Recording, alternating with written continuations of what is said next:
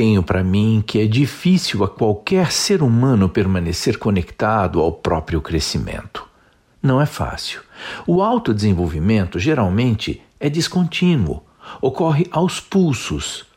De tempo em tempo, algo nos acontece e, conforme o incômodo que nos causa, amadurecemos ou aprendemos uma boa lição. Não era assim com aquele homem que conheci no aeroporto. Ouça o que ele me disse.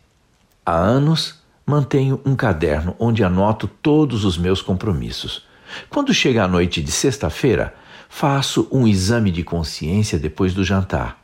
Entro no meu pequeno escritório de casa, abro o caderno e me recordo de cada entrevista, dos assuntos discutidos e das reuniões com meus gerentes. Pergunto a mim mesmo quais erros cometi, o que fiz certo, em que eu podia ter melhorado meu desempenho, quais lições posso aprender com essas experiências. O saldo entre acertos e erros foi positivo ou negativo? E ele prosseguiu. Às vezes fico triste comigo mesmo, tenho falhas que ainda me surpreendem por outro lado, vejo que diminuí a frequência de alguns erros antigos. Outros já eliminei. Quando eu supero as minhas falhas, eu me dou os parabéns e me sinto vencedor. Não tenho receio de afirmar que este processo me ensinou muito mais a ser profissional que qualquer MBA, pós-graduação ou curso que eu pudesse ter feito tem melhorado minha capacidade de tomar decisões e tem me feito crescer como gente.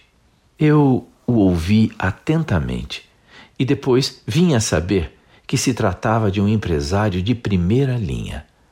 Ali se passaram duas horas que podiam ter sido de maledicências ao governo e à economia, como quase sempre acontece.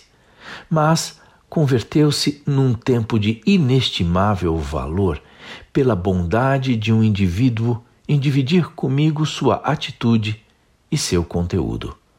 Eu sou Abraham Shapiro, profissão atitude.